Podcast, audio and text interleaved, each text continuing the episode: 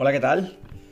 Muy buenas, bienvenidos a Tengo algo que contarte, episodio 2, yo soy Rubén Moreno y en este episodio mmm, quiero hablar de varias cosas, entonces vamos a ver qué tal se da y vamos a ver cómo enfoco los diferentes eh, puntos de vista que quiero tratar en el episodio de hoy.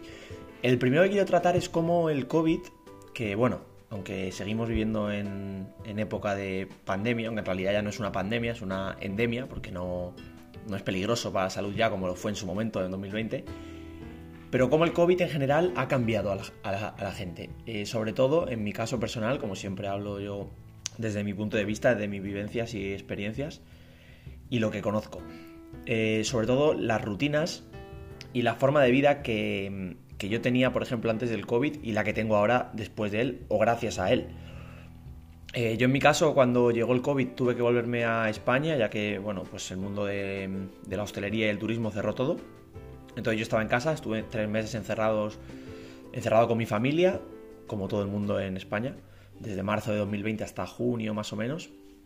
Y yo, por ejemplo, siempre he sido un chico delgado de constitución, por lo tanto he, he jugado al fútbol, pero no he hecho ningún deporte más allá. Con lo que era jugar al fútbol, pues ya más o menos me mantenía delgado. Pero no me, nunca me había preocupado por mi salud eh, física ni nada de eso. Y cuando llegó el COVID, pues empecé a hacer deporte en casa. Y, joder, desde ese momento, en marzo, que empecé a hacer deporte en casa, no puedo ahora dejar de hacer deporte.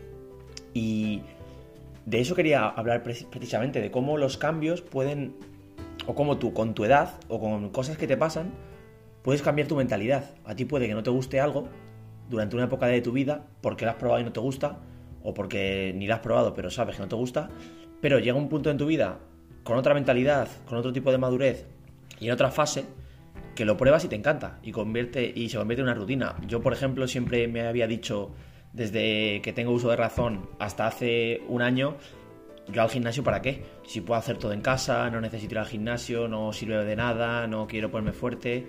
Y llevo desde septiembre yendo al gimnasio cinco días a la semana, todos los días, todas las semanas, hasta el día de hoy. Y ahora, a día 16 de enero de 2022 que estoy grabando esto, me resultaría imposible vivir sin un gimnasio.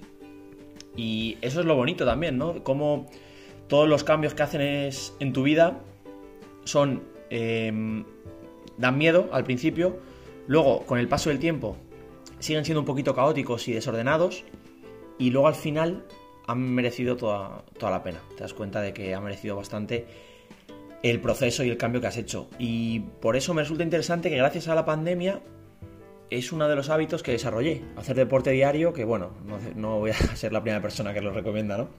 Pero para mí es fundamental. Al igual que leer, por ejemplo, yo había leído mucho antes de empezar bachillerato, en la ESO sobre todo, leía bastante, sobre todo libros de aventuras y de fútbol y demás, y dejé de leer desde primero de bachillerato que empecé hasta más o menos, bueno, pues hasta marzo de 2020. Y con el COVID igual, eh, me compré un ebook y empecé a leer y desde entonces leo media hora todos los días y me es imposible igual, al igual que el gimnasio, dejar de leer. Entonces es curioso ver cómo a veces encuentras eh, hobbies o hábitos que o que te gustaban o que sinceramente no te gustaban, pero que llega una parte en tu vida en el que ya es imposible que no los hagas. Y eso es lo bueno también, ¿no? Descubrir que te gusta. Al final eh, somos personas y no nos conocemos tan bien como creemos. Eh, tú puedes creer que tienes una imagen muy clara de ti mismo, de lo que te gusta hacer, de lo que no quieres hacer seguro, pero yo siempre digo que es mejor probar todo para saber que si no tienes claro qué te gusta, como por ejemplo es mi caso en el mundo laboral, por ejemplo, yo no sé qué me gusta hacer. Pero sí sé lo que no me gusta. Entonces es mejor quizás empezar por lo que no te gusta, ir cerrando puertas y al final se va a abrir una que vas a decir, anda, pues esta sí que me gusta o esto sí que me gustaría probarlo. Y por eso me resulta muy, muy interesante. Y este era uno de los primeros temas que quería tratar hoy. Y luego el segundo es, eh, es las personas.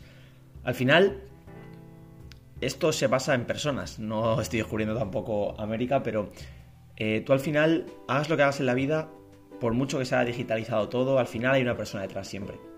Y va un poco sobre eso, sobre cómo escuché en un podcast hace unos meses de Carlos Muñoz, es un emprendedor mexicano, bueno, youtuber también, conferencista y demás, y cómo explicaba un término que me resultó súper interesante, que es las relaciones trayectoriales. Y básicamente se define como... mm, hay una serie de personas en tu vida que la van a cambiar por completo.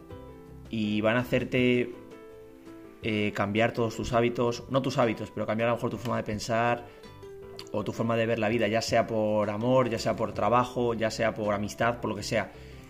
Y el tema es que no sabemos quiénes son esas personas. Entonces nuestra misión, nuestra labor, lo que tenemos que hacer es salir ahí fuera, conocer el mundo, viajar, conocer a nuevas personas, dar lo mejor de ti mismo con toda la energía, con todo tu propósito, con lo que quieras demostrar y con lo que eres y ver qué pasa. O sea, y esto es muy interesante porque mm, va ligado un poco con lo que es el término en bolsa del FOMO, del Fear of Missing Out, que al final es el miedo a perdértelo. ¿Cómo no quieres dejar de hacer algo por si pasa algo, ¿sabes? No es una mentalidad de vivir con ilusión, sino de ver qué pasa afuera. De, ¿y si hoy conoces a alguien que te presenta a alguien que te hace conseguir un nuevo trabajo? O si hoy conoces a una chica que te presenta a su amiga y al final es la madre de tus hijos, quién sabe. No lo sabes. Lo más probable es que no pase. Un domingo cualquiera. Pero puede que sí. Y eso es lo bonito al final, que vivimos una incertidumbre que para mí es, es fundamental. O sea, si no tuviese incertidumbre, si tuvieses todo claro en la vida, lo que vas a hacer todos los días, lo que va a pasar todos los días, sería un poco aburrido, ¿no? Vivir. Entonces, por eso considero que es muy interesante. Y estas eran las dos. eh, los dos temas que quería traer hoy. Así que nada, también, como siempre, para el. Para el Rubén del futuro. Y eh, nos vemos próximamente en el siguiente ep- episodio, ¿vale? Un saludo, chao.